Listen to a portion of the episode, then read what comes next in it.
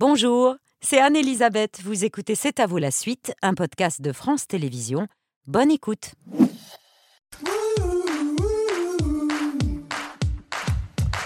C'est à vous en direct jusqu'à 21h avec Aurélie, Pierre, Patrick, Laurent, Mohamed et le point tomate jambon de 20h avec Nicolas Brenelière, le chef de la cuisine du paradis latin, qui est aussi membre de l'association Eurotalk Jeunes, ce réseau pour, euh, professionnel qui aide les jeunes apprentis cuisiniers. Euh, le mot d'ordre ce soir, c'est qu'on profite des dernières tomates. Absolument. C'est la fin de la saison avant la raclette. Avant la raclette et vous en réjouissez. Absolument. Parce que vous adorez la raclette. Pour accompagner ces dernières tomates de la saison, du jambon. Et là, je me translate vers Mario, qui est découpeur de jambon. C'est votre euh, métier, mais c'est tout un art. Pour ça, vous m'avez dit, il faut absolument enfiler des, des gants. Prendre euh, l'outil adéquat, c'est ce couteau à la lime très fine, Voilà, un couteau à, à la jambon. lame très fine, Voilà. un couteau à jambon Voilà. qu'il faut tenir comme ça et Comme il faut utiliser que cette partie-là du couteau. Cette partie-là, absolument, Et absolument. alors là, on enfonce le couteau. Voilà. Euh, Alors, voilà. Glisser comme si c'était du violon, comme si c'était du violon. Ouais, ok. voilà. Oh là, c'est trop remonte, c'est trop on- Ah, Ouais. Oh là, oh là, non, non, quand même pas, quand même pas. j'ai gâché, j'ai gâché.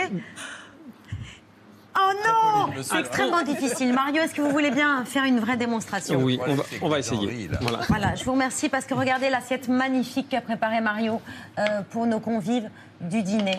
Merci beaucoup euh, Mario. Je ne sais jamais où m'essuyer les mains.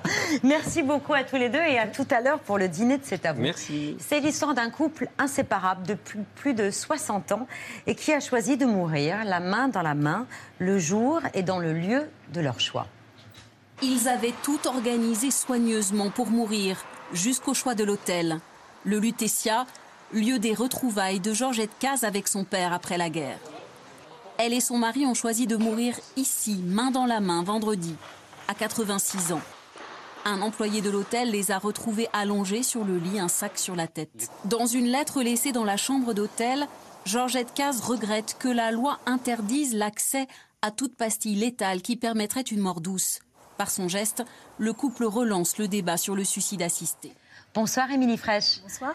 Merci de votre présence. Vous signez Les Amants du Lutetia chez Albin Michel en lice pour le prix Goncourt, ouvrage dont le point de départ s'inspire de la vraie vie, euh, de l'histoire vraie de Georgette et Bernard Caz, mais dont vous vous éloignez très vite, immédiatement, puisque dans votre euh, roman Ce pacte suicidaire, c'est un couple d'anciens manias de la publicité qui le scelle, et le récit se fait du point de vue de leur fille, unique, Éléonore, qui vit la décision de ses parents comme un acte d'un égoïsme fou, alors que tout le monde, au contraire, autour d'elle, y voit un acte de panache et d'amour absolu.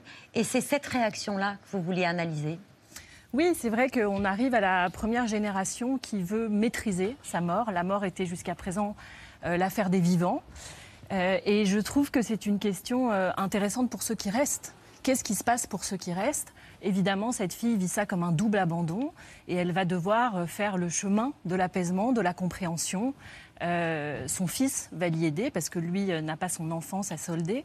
Et vous avez raison, c'est- à la fois un livre sur une très grande histoire d'amour, euh, la dernière peut-être grande aventure qu'on peut partager avec quelqu'un, mourir avec l'autre. J'imagine à quel point ça doit être excitant quand on a passé 70 ans avec quelqu'un, de préparer ça, c'est-à-dire de faire de la mort encore un moment de vie.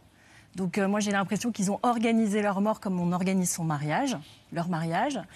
Et puis, euh, et elle va devoir faire le, le chemin. C'est aussi beaucoup un livre sur, euh, sur le, le sentiment d'abandon, euh, sur le rapport aux parents compliqués.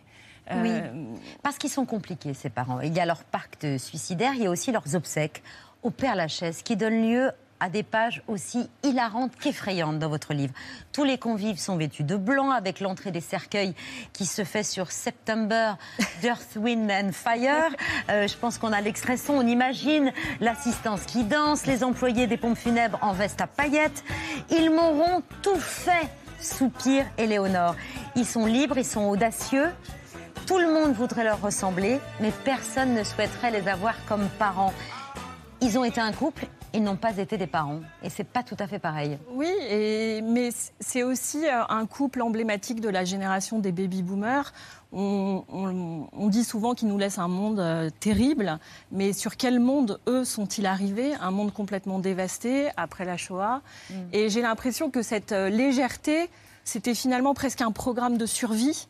Euh, et, donc c'est aussi cette génération-là euh, à laquelle j'ai voulu aussi rendre hommage à leur, euh, à leur légèreté, à leur fantaisie, à, cette, à ce non-esprit de sérieux en fait. Mm. Parce qu'effectivement, leur passé... oui, oui c'est un point de repère, parce que ce sont deux deux enfants juifs qui, dès l'âge de 12 ans, ont vécu cachés tandis que disparaissaient leurs proches. Oui, j'ai voulu. Euh, en fait, c'est la première génération qui arrive face à leur mort à vouloir, euh, à vouloir la maîtriser. Et je voulais vraiment faire un couple qui soit emblématique de la deuxième partie du XXe siècle. Et donc, euh, forcément, même s'ils n'avaient pas été juifs, collectivement, la Shoah a forcément marqué cette génération.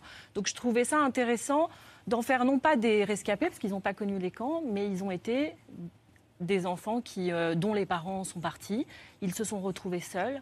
Je me suis beaucoup inspirée aussi d'André Gors, de Lettre AD dont je parle euh, dans le livre. Et c'est des gens qui se sont sauvés l'un l'autre. Et je trouve qu'il y, a ça aussi dans cette génération, c'est-à-dire une vitalité euh, que dont j'avais envie de rendre compte. Et c'est-à-dire de traiter un sujet qui est grave, qui est la fin de vie, mais d'y mettre beaucoup de paillettes et beaucoup de Oui, et beaucoup de lumière. Voilà, de la lumière. Avec ce rapport particulier, évidemment, au Lutetia, qui est un hôtel euh, qui a une histoire euh, singulière juste euh, après la libération, puisque les, familles se, rendaient, se sont rendues pendant des mois pour guetter l'éventuel retour de leurs proches envoyés dans les camps. J'ai noté aussi cette phrase. Ezra et Maud aimaient dire que leurs parents étaient morts dans les fours, dans les fours et pas dans les camps, disait-il. Ça, c'est ce que vous écrivez. Et puis il disait qu'après Auschwitz, croire était le plus grand des blasphèmes. Il détestait autant les croix gammées que les étoiles, et c'est pour ça qu'il n'y en avait pas sur leur cercueil. bah oui, c'est la génération euh, du déni nécessaire pour pouvoir avancer. Euh, et c'est intéressant de voir comment la génération qui vient après euh, sait beaucoup plus de choses, tout simplement parce que la génération d'après a posé des questions. Et c'est le cas de Simon euh, dans mon livre. Leur petit-fils. Euh, leur petit-fils qui sait beaucoup plus de choses qu'Éléonore, qui finalement n'a jamais, euh, posé de questions. N'a jamais posé de questions. Ouais. regarder en arrière. Oui, justement, comment donner un sens à ce drame, en faire un combat Le fils de la narratrice s'empare de la question du droit à mourir dans la dignité pour la légalisation de l'euthanasie. C'est un débat très actuel. D'ailleurs, Marina Carrère d'Ancos, qui signe un documentaire qu'on pourra regarder ce soir sur France 5, était notre invitée hier. Je voudrais qu'on arrête d'associer tuer avec ce geste d'euthanasie. Ce geste, vous seriez prêt, vous, à l'accomplir? Même en étant pour, mes proches, hors la loi. Oui, oui, bien sûr, pour mes proches. J'ai vu, des, j'ai vu certains de mes proches mourir euh, mal dans notre pays, vraiment mal. Et oui, je serais capable, en tant que médecin, d'accomplir ce geste, oui, bien sûr, pour soulager des souffrances insoutenables. Pour le patient, c'est pas pour les proches. Les proches, euh, c'est très difficile de voir son proche mourir, mais c'est celui qui souffre qui est, qui, qui est en cause. Quelle est votre opinion sur ce sujet? Moi, ce qui me révolte surtout, c'est la rupture d'égalité. C'est le fait qu'il y a 22 départements en France où il n'y a pas de soins palliatifs. Donc il y a 22 départements en France où on dit aux gens qui sont en fin de vie, débrouillez-vous avec vos souffrances, avec votre mort.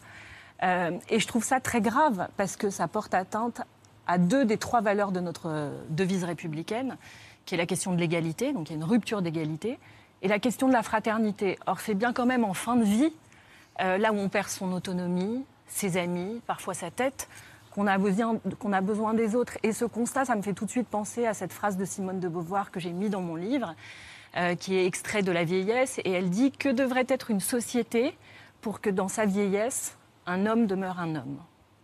Et je trouve que vraiment, à l'heure où on va avoir une massification du vieillissement de la population, on va avoir de plus en plus de personnes âgées, c'est une question fondamentale. Et c'est une question éminemment politique, parce que c'est une question budgétaire. Et il ne faut pas se mentir, en politique, dès qu'on parle d'argent, on parle de courage. Et je trouve que nos dirigeants devraient avoir un tout petit peu plus de courage parce qu'on a tous envie, évidemment, de, vieillir le moins mal possible. Disposer de sa mort, c'est venger les cruautés du passé et honorer la beauté de la vie. Euh, bah, oui, c'est ce qu'on disait au début, c'est-à-dire euh, pouvoir encore être dans la joie de cette dernière grande aventure qui est de, de partager ce moment, quoi. Moi, j'envie je, mes personnages, j'aimerais pouvoir partager ce moment avec l'homme que j'aime. Mm. Je trouve ça très beau. Et peut-être que c'est le plus beau cadeau qu'ils font à leur fille en partant de cette façon-là, parce que peut-être, et c'est ce qu'on apprend au fil du roman, elle sera enfin libérée d'un poids qui lui pesait. Les Amants du Lutetia, c'est un formidable récit, Émilie Fraîche. Et puis je précise que vous êtes aussi l'auteur d'une pièce, Un prince, qui se joue en ce moment au Théâtre de l'œuvre avec Samy Bouagila, et c'est jusqu'au 30 septembre, donc il faut se dépêcher, pour pouvoir applaudir Samy Bouagila. Vous restez avec nous pour l'œil de Pierre.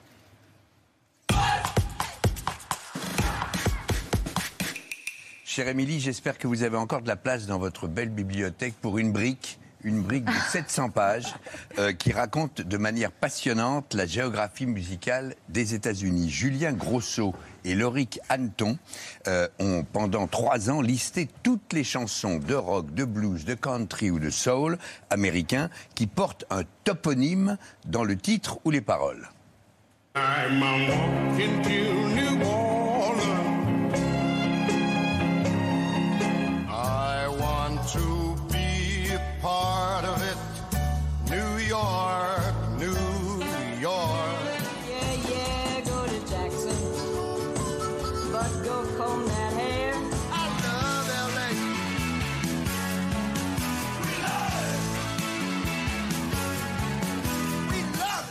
Julien et Loric n'ont pas pris que les noms des villes et des États, ils ont également cherché tous les noms des comtés, des rivières, des montagnes, des bars, des restaurants dans les textes des chansons, des grandes chansons de l'histoire américaine de euh, la musique de l'après-guerre. Et de l'Alabama au Wyoming, sur 700 pages, il nous raconte l'histoire de 1000 chansons qui racontent donc la géographie musicale américaine. J'ai demandé à Julien euh, Grosso d'évoquer par exemple Dancing in the Street euh, de Martha et les Vandellas à Détroit.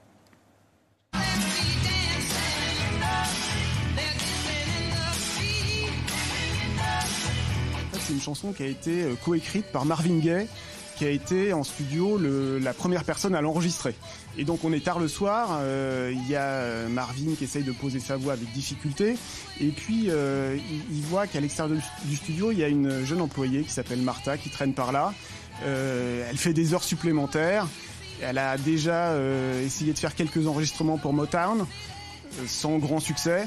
Il va la voir, il lui propose d'enregistrer la chanson, et puis on connaît la suite.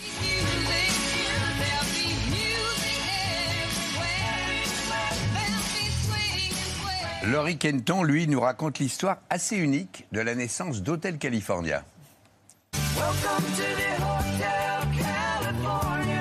Hotel California, c'est une chanson qui est assez rare dans le corpus des Eagles parce qu'elle est composée par Don Felder, un guitariste recruté après les premiers albums, qui compose peu. Enfin, il compose, mais euh, les patrons ne gardent rien de ce qu'il fait. Et puis là, il tombe en arrêt sur cet enchaînement d'accords qui euh, leur semble totalement euh, pertinent euh, et que euh, le batteur-chanteur Don Henley appelle un Mexican reggae, un reggae mexicain. Et euh, il, lui vient tout de suite cette, idée de, de crépuscule californien.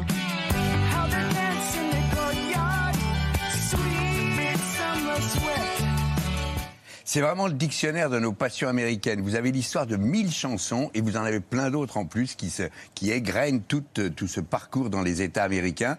Vous pouvez entrer dans Rock euh, and Road Trip et en sortir deux ou trois fois par jour. Vous en avez pour toute une vie. C'est une mine d'or. Vous saurez ainsi, par exemple, que City of New Orleans, interprété par Arlo Guthrie, n'est pas l'histoire de la Nouvelle-Orléans, mais d'un train qui porte son nom et l'air va vous dire quelque chose.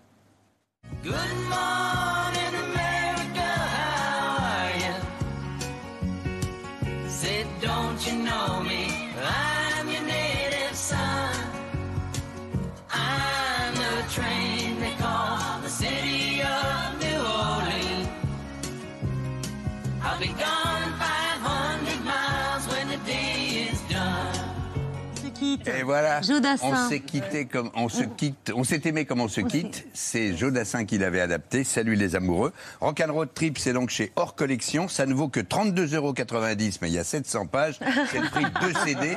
Je vous l'offre. C'est combien la page Merci Pierre. Merci beaucoup, Pierre. Ouais. Voilà, je suis contente d'avoir connu Jodassin. C'est vrai, c'est un petit miracle.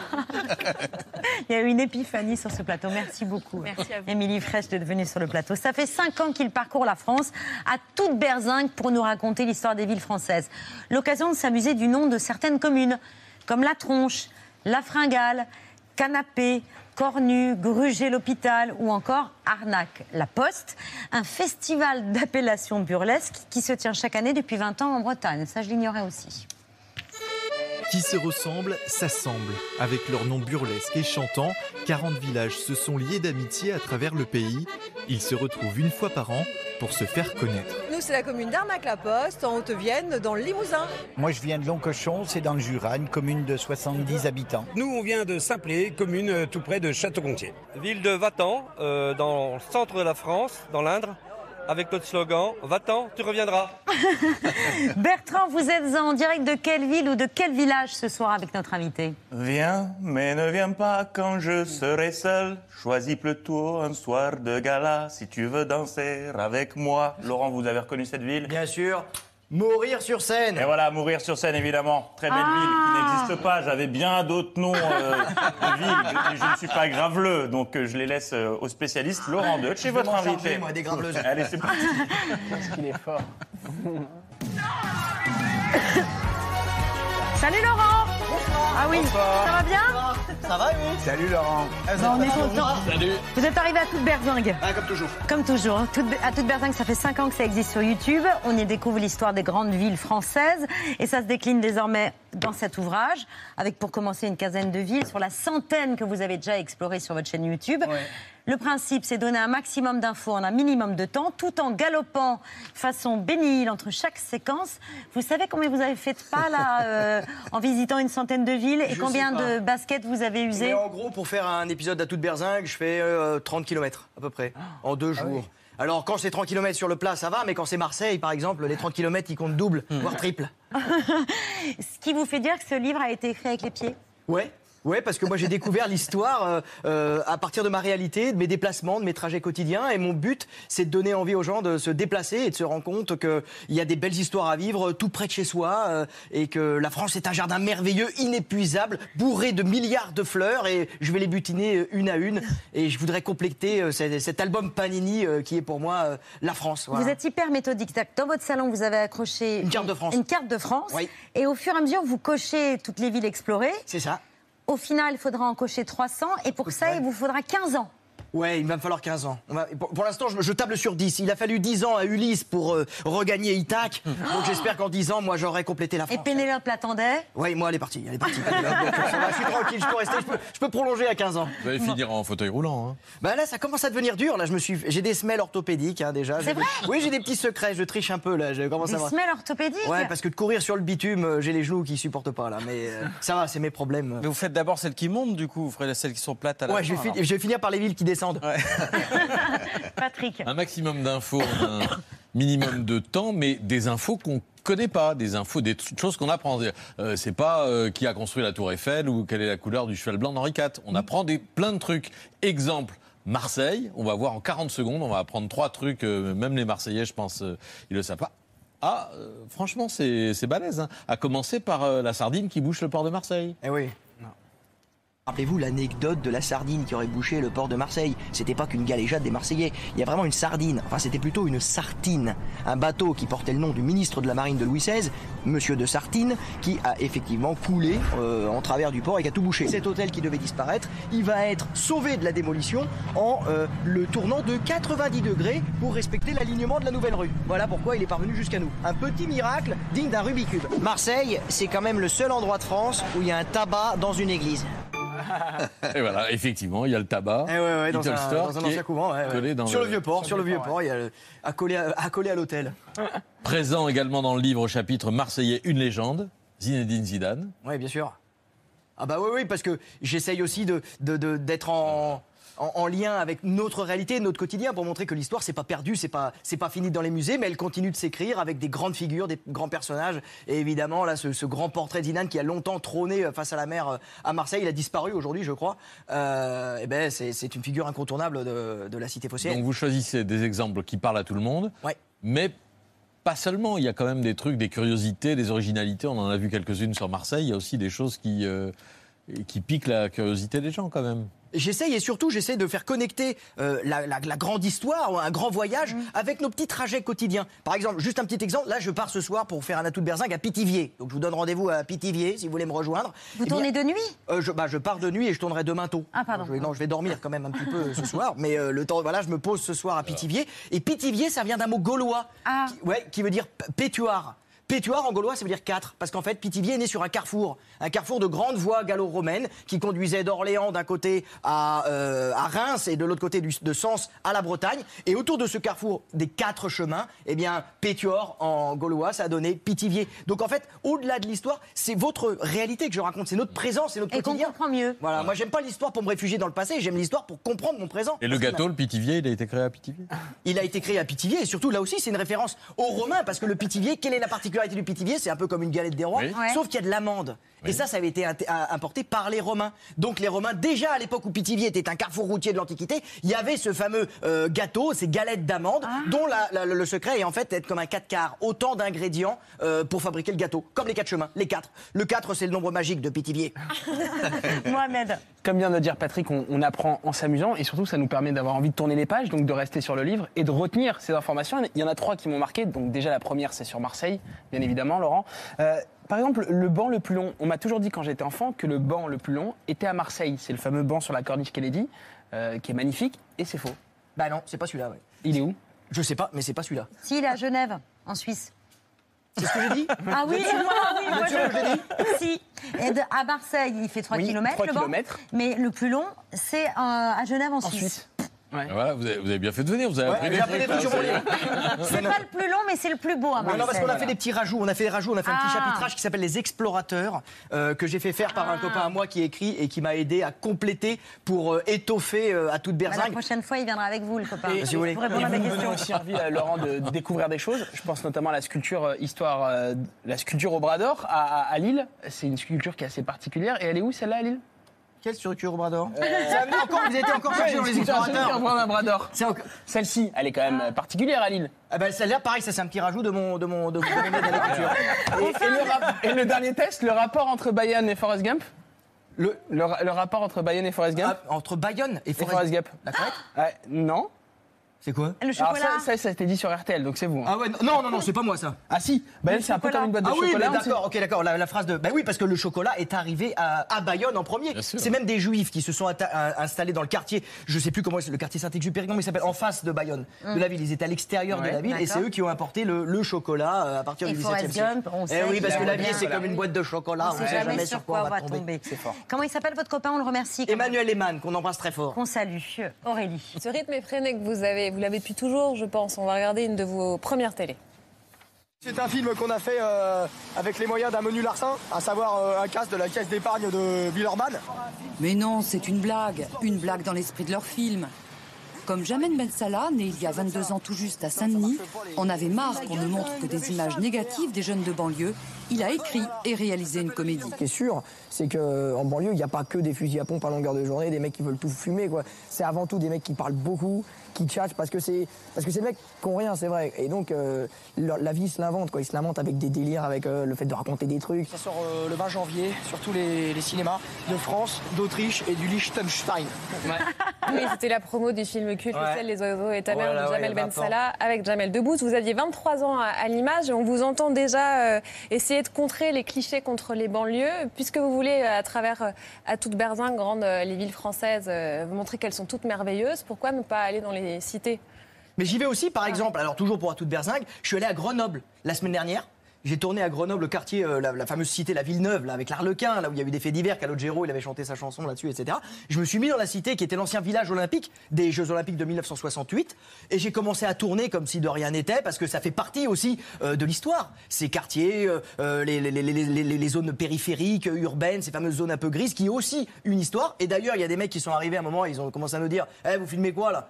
Et moi, je leur ai expliqué, je leur ai dit, bah non, bah en fait, je filme à Grenoble l'histoire de Grenoble de nos jours, qui a été une ville olympique en 68, c'était la porte d'entrée des Alpes. Et figurez-vous que cette cité que vous habitez, c'est la cité qui s'appelle le village olympique, parce que c'était vraiment le village olympique. Avec Et des là- athlètes, etc. Ouais, Ils ne savaient pas. mais Bien sûr, et non, ils savaient pas. Ils savaient, ah, ils savaient, c'est pour ça que c'est le village olympique. Ouais, c'est pour ça que c'est le village olympique. Et c'était vraiment un lieu chargé d'histoire. Et, et ça, enfin, ça leur a plu, j'ai pas eu de soucis. euh, on m'a pas empêché de tourner, alors que j'étais vraiment dans un quartier euh, considéré comme euh, difficile. euh, mais euh, faut, faut dire que moi, je vois que le bon côté des choses. Je suis peut-être un heureux naïf, mais moi, je vois malgré les nuages, je vois encore le Il n'y a ciel pas de bleu. France quoi. moche Parce que vous avez vu que le gouvernement essaie de lutter contre euh, la France moche euh, en parlant des zones commerciales. Est-ce que vous trouvez que l'appellation France moche, c'est la bonne? Il y, a- enfin, c'est- c'est- il y a une France qui, se, qui a tendance, malheureusement, je trouve, pour faire la France maintenant depuis 5 ans, elle s'uniformise vraiment. Et elle commence à avoir du mal à garder euh, notamment ces petits centres-villes avec ces petites rues. Avec, euh, moi, je, je guette les vieilles vitrines avec les vieilles, euh, les vieilles enseignes des années 70, merceries. les, les, les- les magasins avec une identité. Avec quand on allait acheter, un, euh, on allait chez le marchand de chaussures, il avait son nom encore. C'était pas aujourd'hui euh, automatiquement une franchise ou une chaîne, etc. C'est vrai que ça, ça a tendance à, à disparaître sous l'autel, malheureusement, des, des- des grands monopoles et des, et des superstructures euh, qui font qu'elles sont partout et que n'importe quelle grande rue d'un centre-ville euh, se ressemble. Ben moi, j'essaye de dénicher ce qui fait qu'elles elles sont encore euh, uniques, singulières et qu'elles méritent la promenade que je fais à toute berzingue. Vous aimez l'histoire et vous aimez les histoires et, et ça vous vient pas mal d'Eddie Mitchell et de la dernière séance. Il paraît que vous étiez, vous aviez rendez-vous tous les mardis, vous écoutiez l'histoire de Spartacus, des Vikings. Le lendemain, avec vos soldats de plomb, vous refaisiez tout et votre mère vous disait mais on va quand même t'acheter un livre d'histoire, t'en apprendras plus. Mais merci Eddie quand même. Ah mais super, bien sûr. Et je sais que j'ai eu la chance de le rencontrer parce que comme je lui ai dédicacé mon premier livre Métronome, il l'a reçu, il l'a lu, il mais il comprenait pas. Il m'a dit c'est quoi, c'est quoi le rapport avec moi? Et j'ai dit bah c'est la dernière séance quoi. On voyait des grandes fresques comme ça. Moi ça me servait de combustible pour rejouer les scénarios avec mes soldats de plomb quoi. Je faisais soit euh, quand il y avait par exemple il y avait eu euh, le- le- les dix commandements, je faisais retraverser Moïse avec mon super Playmobil. Je faisais traverser le lavabo et tout. Ma mère elle me surprenait, il y avait de l'eau partout, je me prenais une grosse baffe. Je disais mais maman c'est pas très chrétien. Enfin si bah justement tiens attends l'autre joue, bam une autre baffe. Et elle me disait t'arrêtes de faire des conneries et, et- et si tu as envie de continuer à découvrir d'autres histoires, eh ben je vais t'acheter des livres d'histoire et tu vas voyager. Et Eddie Mitchell, il me disait mais pourquoi tu, tu m'as dédicacé ça? Et je lui dis bah c'est grâce à vous que j'ai aimé les histoires. C'était pour l'histoire que j'ai j'ai regardé la dernière séance et lui m'a répondu moi c'était pour les pépés. Eh ben on va le regarder, l'amateur de Pépé.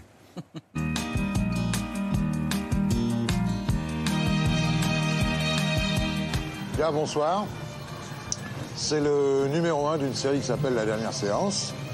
Et ce soir, vous allez pouvoir regarder un film riche en aventure ou en couleur qui s'appelle Le Corsaire Rouge. Réglez vos montres sur 20h30 et on se retrouve tout à l'heure pour la dernière séance. Car euh, le monde rentre et je prends mes places. Voilà. Laurent, j'ai fait un comptage extrêmement précis. En 25 secondes, Eddie a dit 56 mots, soit environ 112 mots à la minute. vous, tout à l'heure, j'ai chronométré, c'est deux- 240 pour vous. C'est lui qui vous a donné envie de- d'aller deux fois plus vite? J'en sais rien, mais c'est vrai. même débit, quoi. C'est vrai que ma curiosité me pousse à aller toujours euh, plus loin, chercher les causes, les enchaînements, les conséquences, à, à- à multiplier les, les- les- les aventures et à partir sur plein de trucs. Moi, quand je, je me lance dans une réponse, je remonte jusqu'au Big Bang, quoi. Ça, je m'arrête- je, je m'arrête plus. Et, euh, et je, oui, c'est vrai que je parle très vite, mais je vous rassure, ceux qui nous suivent, ma fille par exemple, ils parlent encore plus vite. C'est Ah ouais. impressionnant. Bah, c'est la génération, euh, euh, le- comment le tout tout de suite, euh, ils sont encore plus rapides que nous. Mon fils, je le comprends pas quand il me parle. Alors que ses sœurs le comprennent. Tu vois, je, je- je- je mange à ça. Mais et il finit ses phrases quand même. ah ouais, il, il- comme ça, fait ouais, je suis- Et là, je comprends pas, je regarde mon autre fille qui dit oui, bah là, il t'a demandé s'il pouvait regarder un film à 20h30, il voudrait regarder un épisode de One Piece. Ah bon, il a dit ça? Ouais, je m'attends rien. Parle super vite, quoi. La génération 2.0, ils À sont deux fois plus berzingue, moi. Vous avez d'autres passions que l'histoire et le cinéma, c'est le football notamment, hein, puisque vous avez failli être pro, vous étiez notamment euh, au centre de formation du FC Nantes à la fin des années 80, trois ans vous y avez passé, et voici quelques années plus tard, vous y retournez, c'était en 2006, regardez.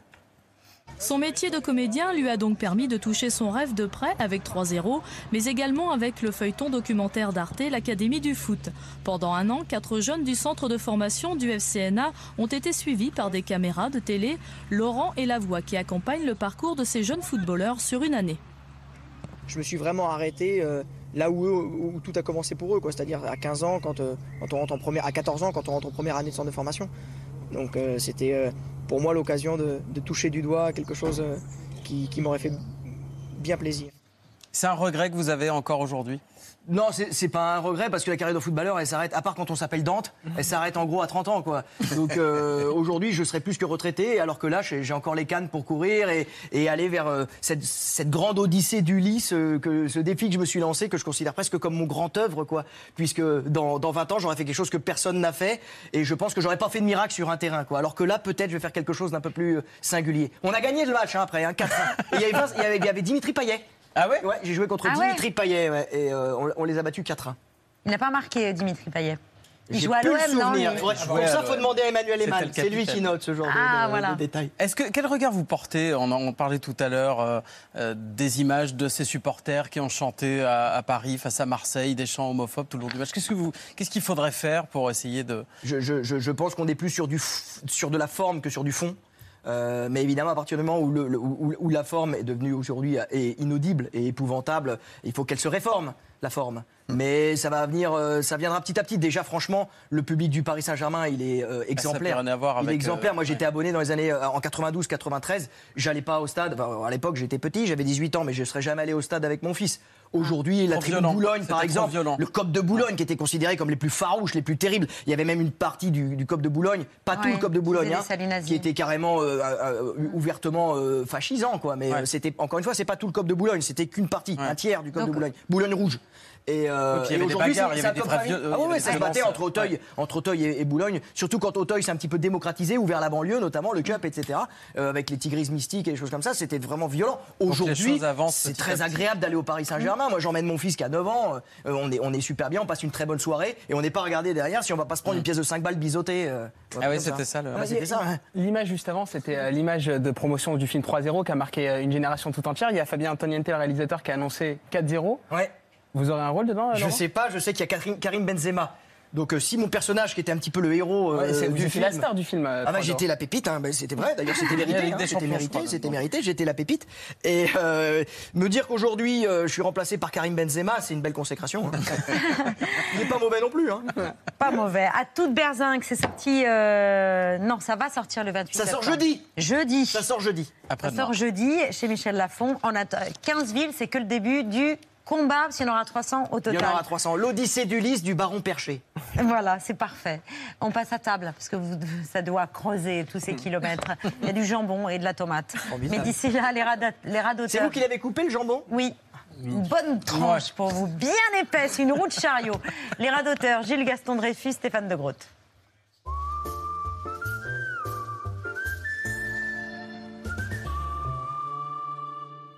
Ça, ça fait un moment que je vous attends. hein. Ça me fait plaisir hein, de vous retrouver, Gilles. C'est Gilles, hein, toujours. Vous n'avez pas changé de prénom.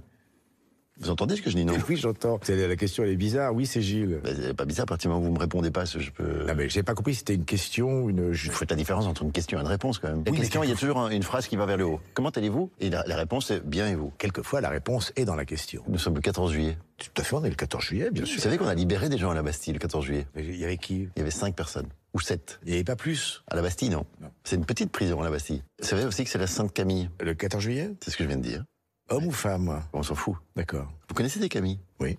Qui? Je connais une femme qui s'appelle Camille. Ou alors des Camilles célèbres Non, mais Jean-Claude Killy, par exemple. Mais Pourquoi vous parlez de Jean-Claude Killy? Parce que c'est une vraie célébrité. Si je vous dis Jean-Paul II, c'est une célébrité, mais ça n'a rien à voir avec le 14 juillet. Vous fêtez, vous, le 14 juillet? Il m'est arrivé euh, de faire moi-même un feu d'artifice. Vous faites des feux d'artifice? Oui. Enfin, je les fabrique pas, mais je les fais péter. Et vous achetez des fusées? Bah oui, je vais à la magasin, j'achète le kit. vous, vous avez dit Maguin. Oui, parce que ça s'appelle des magasins, des magasins de pyrotechnique. Et donc vous achetez vos fusées? Je les plante et puis. Et chaque année, vous faites un feu d'artifice Non, pas chaque année, c'est ça que je vous dis. Je ne fête pas le 14 juillet. Ben si, si vous achetez des feux d'artifice pour le 14 juillet, c'est que vous fêtez le... Oui, mais pas chaque année. Je vais pas dans la boutique, on vous dit Ah, vous avez passé une bonne année. Non. Il y a beaucoup de boutiques où vous entrez et les gens disent Ah, vous achetez du pain Ça m'arrive. Vous connaissez ça vous-même. On vous accueille, on dit Ah, alors euh, Non. Si vous allez au bistrot. Mais je vais pas au bistrot. Vous savez pourquoi ça s'appelle bistrot? Non Mais je l'ai su.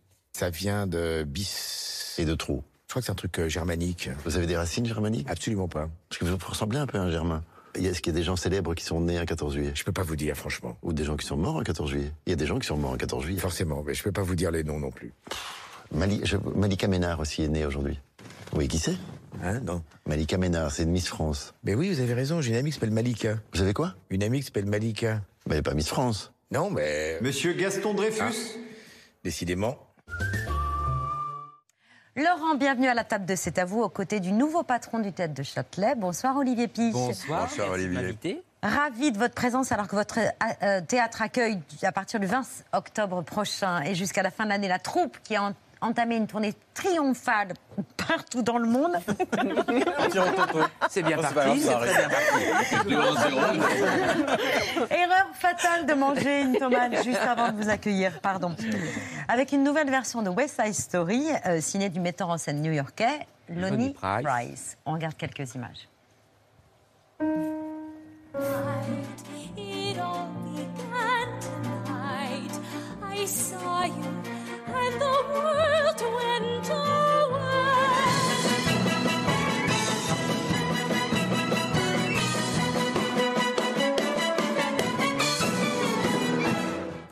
sur la scène de C'est à vous s'est installé Jaden Webster. Euh, bonsoir. Vous euh, interprétez Tony sur euh, la scène du théâtre du Châtelet. Vous serez rejoint dans un instant par Mélanie Sierra, qui elle joue Maria. Vous êtes accompagné du pianiste Shai Allen et vous allez nous interpréter quelques extraits de cette comédie musicale culte.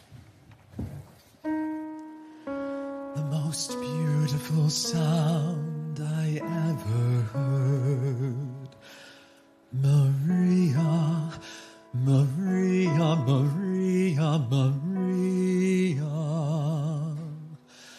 All the beautiful sounds of the world in a single word. Maria, Maria, Maria, Maria, Maria, Maria, Maria. I just met a girl named Maria, and suddenly that name will never be the same to me. Maria, I just kissed a girl named Maria. And suddenly I found how wonderful the sound can be. Maria, say it loud and there's music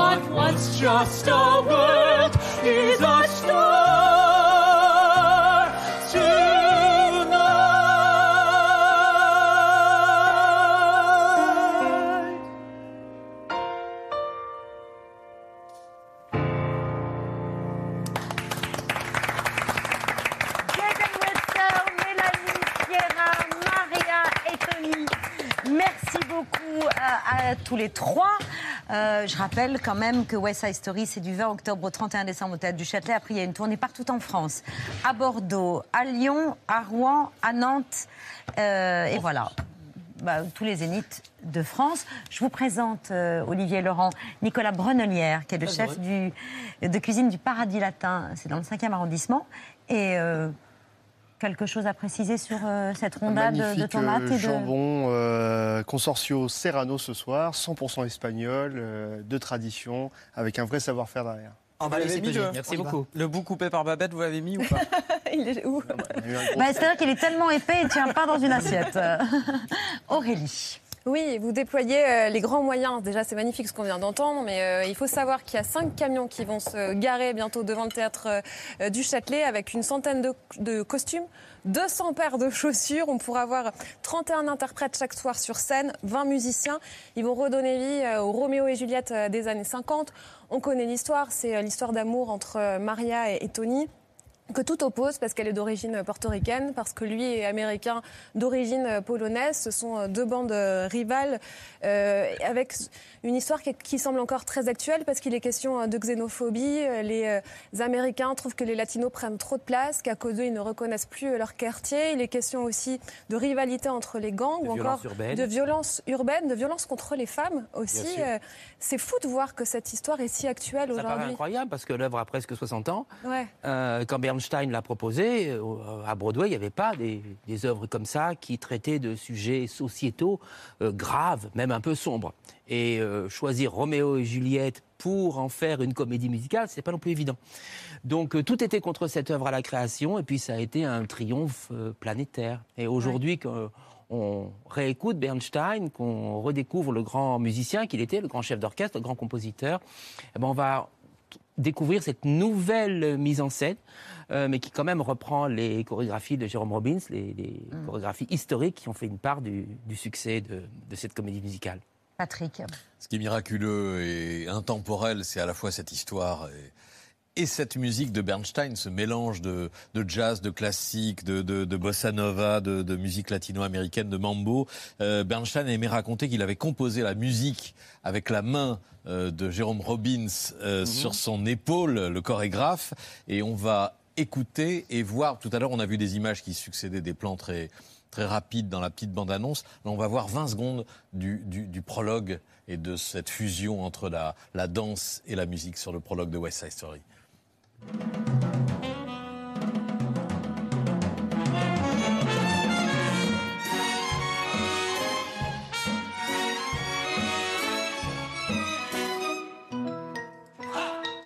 Voilà, et ça, c'est un ballet.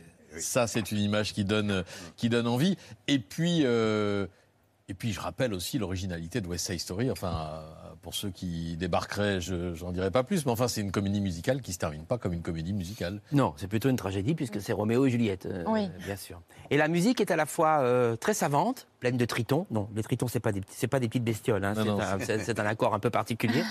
Euh, pleine de tritons et en même temps, euh, elle est évidente. Voilà, et et c'est vrai que le sujet est très sombre, mais que la musique nous met dans une énergie, dans, dans une joie qui qui traverse les, les ténèbres de, de cette histoire. Le, le, le West Side n'est plus exactement comme ça de nos jours à New York. hein. C'est devenu Oui. très, très, très, très, Très chic. chic. Oui, très très chic, très gentrifié. Récemment, Steven Spielberg en a proposé une version cinématographique, c'était en 2021, et il raconte que lui, la première fois qu'il a entendu West Side Story, il avait 10 ans et que c'est depuis resté sa comédie musicale préférée. Vous vous souvenez de la première fois, l'un et l'autre, que vous avez entendu euh, ou vu West Side Story? Ah, Pour moi, évidemment, c'est le film avec euh, Nathalie Wood, euh, bien évidemment. Mais c'est Au cinéma? Oui, bien sûr. Non, j'ai dû le voir Ah à la voilà. télévision. Euh, c'est une œuvre qui a traversé les époques, mais peut-être parce que son sujet était très fort. Et vous avez raison de le dire, il est très en avance sur son temps, notamment parce qu'il parle mm, du monde urbain. Qui, à l'époque, c'était une banlieue, le, le West Side. Le West Side. Olivier Pi, vous aviez 23 ans lorsque vous avez créé votre première pièce qui s'appelait, je crois, Des oranges et des ongles. Waouh Je m'en rappelais même pas moi-même. Pourtant, le Un- titre ne Un s'oublie beau pas. titre qui n'a pas vieilli. Oui, qui n'a pas eu beaucoup de succès non plus. Exactement. Et à 30 ans, vous vous êtes révélé au grand public euh, lorsque vous créez euh, au Festival d'Avignon, au Festival IN évidemment, une pièce de 24 heures, euh, La Servante. Euh, c'est un événement qui a, qui a mobilisé tout le monde du théâtre. Ça a été vraiment une, une première consécration, si j'ose dire. Je ne vais pas vous proposer une archive de la pièce, ce serait trop réducteur euh, par rapport à, sa, à ces 24 heures. Mais l'une de vos premières télés, en 1993, on a retrouvé ça. terrorisé, Non, comme ne le soyez pas, vous allez voir. Dans le cercle de minuit, vous présentez à Michel Field un- une pièce pour enfants.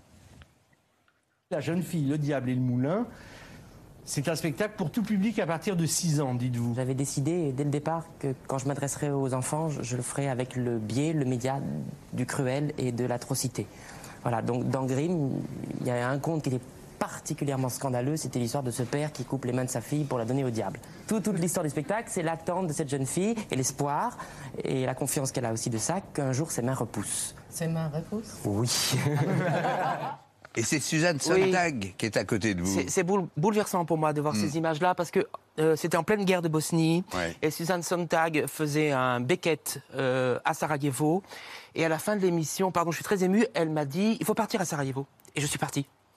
Oh. Euh, c'est extraordinaire euh, de voir ça. Mais j'étais mignon à l'époque. hein, oui, vous étiez euh, un peu de temps après devant la caméra de, de Clapiche, non Je me souviens. euh, Oui, ou même à peu près la même chat, année. oui. Oui, à peu près la même année, on a fait ce joli film avec Clapiche.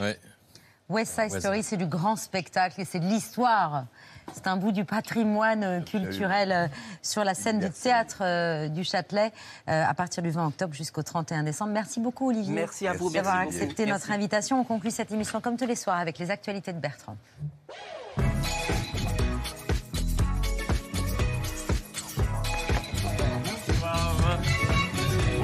Sommes le 26 septembre. Voici ce que vous ne verrez pas dans l'ABC ce soir. Vous ne verrez pas le sosie vocal d'Emmanuel Macron aperçu dans le 13h. Vous pouvez commencer, c'est facile, ces deux-là, on les prend en entier. J'adore la bagnole. Vous ne verrez pas Marine Tondelier faire de l'acrobranche. Et vous ne verrez pas Michael Youn qui a pris un petit coup de pelle. Et il ressemble vachement au président des États-Unis.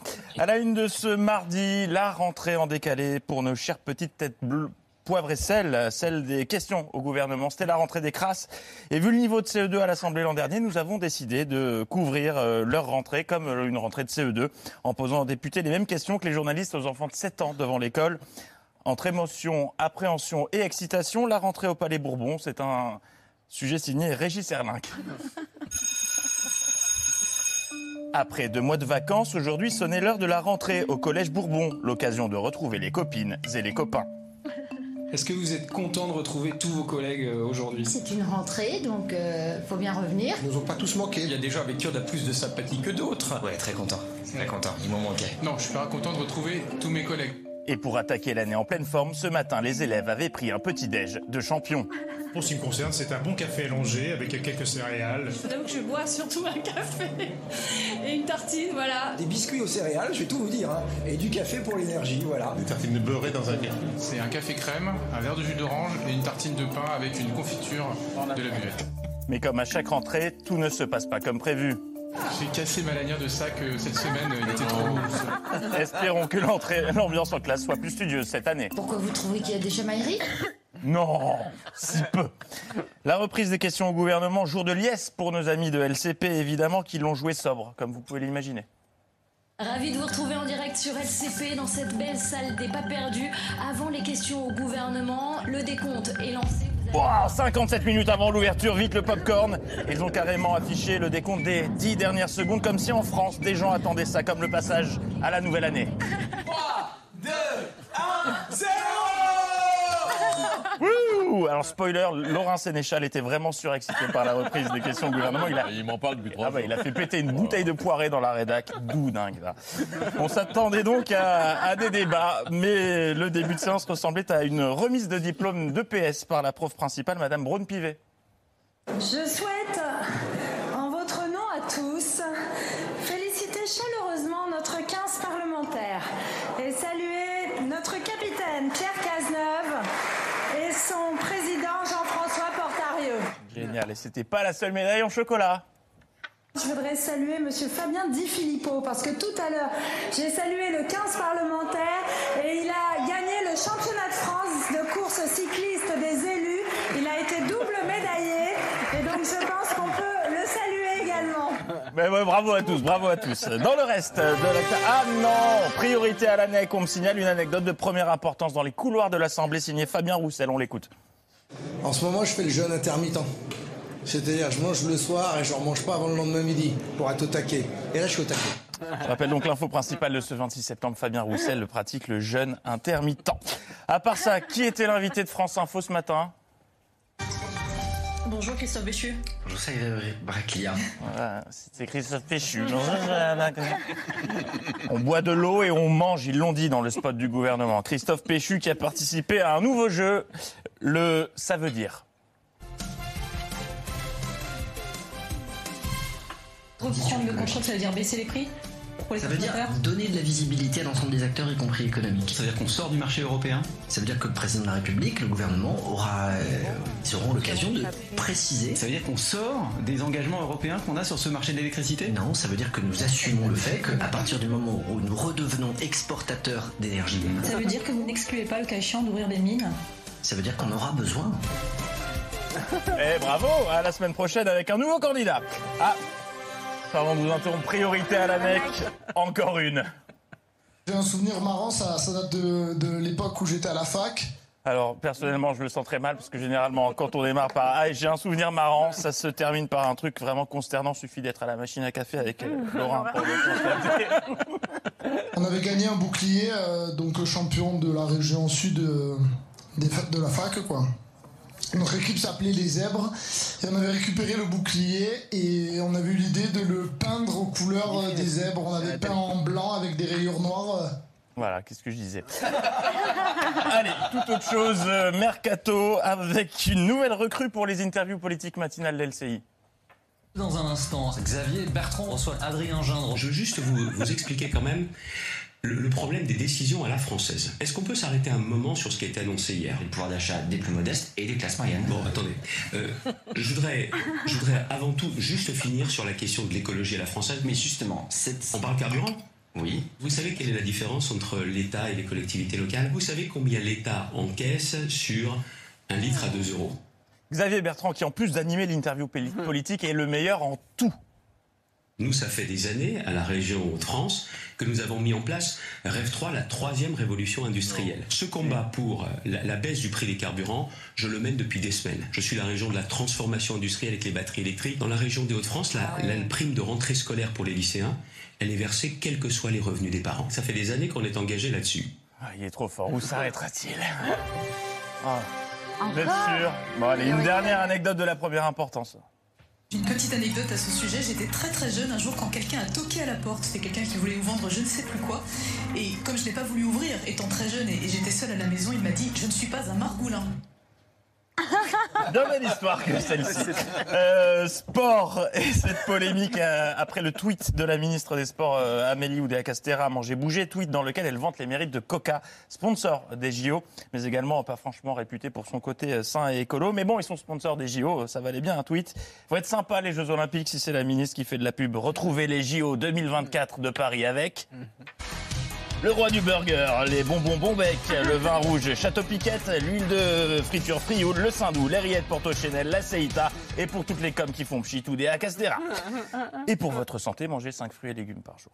Le temps file. Déjà 48 heures qu'Emmanuel Macron a déclaré adorer la bagnole.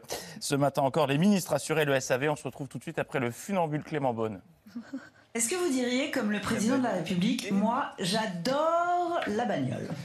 Oui, euh, j'adore les modes de transport en général, la voiture qui est une longue tradition française, et c'est pas incompatible avec le fait d'adorer le train. La bagnole, elle a différentes façons d'exister. On va passer du thermique à l'électrique, c'est pas la même bagnole. Voilà, et oui, on ne la lui fait pas, puisqu'il n'est pas, il est ministre des Transports, pas juste ministre de la bagnole. Euh, c'est d'ailleurs pour ça que ce matin, il retrouvait Valérie Pécresse. La présidente de la région Île-de-France. Précédemment, entre Valérie et Clément, le climat n'était pas au beau fixe, le torchon brûlait. Quand Clément proposait une baisse du prix du pass Navigo, Valérie répondait Est-ce que vous dites Banco Valérie Pécresse? Moi je dis Pipo. Mais ça, c'était avant. Puisque ce matin, ils étaient réunis pour célébrer un accord entre l'État et la région sur le prix des transports. Bon, ils ont quand même fait une étrange compète juste avant de signer en jouant à qui boit le plus vite de l'eau? Top chrono. Allez, deux candidats, c'est parti. Qui remplit le plus vite le verre et qui boit le plus vite son verre? Clément a une légère avance. Mais Valérie Pécresse met plus de liquide dans son verre. Les... Attention, il faut finir le verre le plus vite. Valérie Pécresse est clairement en tête, mais Clément Bonne reprend de l'avance. Il n'a pas bu tout son verre alors qu'on est clairement sur un cul sec à droite. Elle avait très très très très très. Victoire. Où s'arrêtera-t-elle Oui, victoire de Valérie Pécresse. Il m'en faut peu, je sais. Et comme dans toutes les comédies romantiques, happy end, ils sont désormais comme cul et chemise. Et oui, parce qu'on est quand même là pour signer. Avec, euh, j'ai mis la couleur de l'espoir. Et de l'écologie. Et de l'écologie. Alors, oh bah ouais, c'est Shirley et Dino maintenant. Bah super, vive l'amour, l'info revient demain, bonne soirée. Bravo Bertrand, merci beaucoup à tous les deux d'avoir accepté notre invitation. Restez sur France 5 euh, avec le documentaire de Marina Carrère-Bancos euh, sur la fin de vie pour que tu aies le choix. On se quitte sur euh, l'extrait tout à l'heure des interprètes de West Side Story. Si vous voulez bien vous tourner vers John pour saluer nos téléspectateurs. Merci de nous avoir suivis. On se retrouve demain à 19h en direct. Excellente soirée sur France 5. Ciao.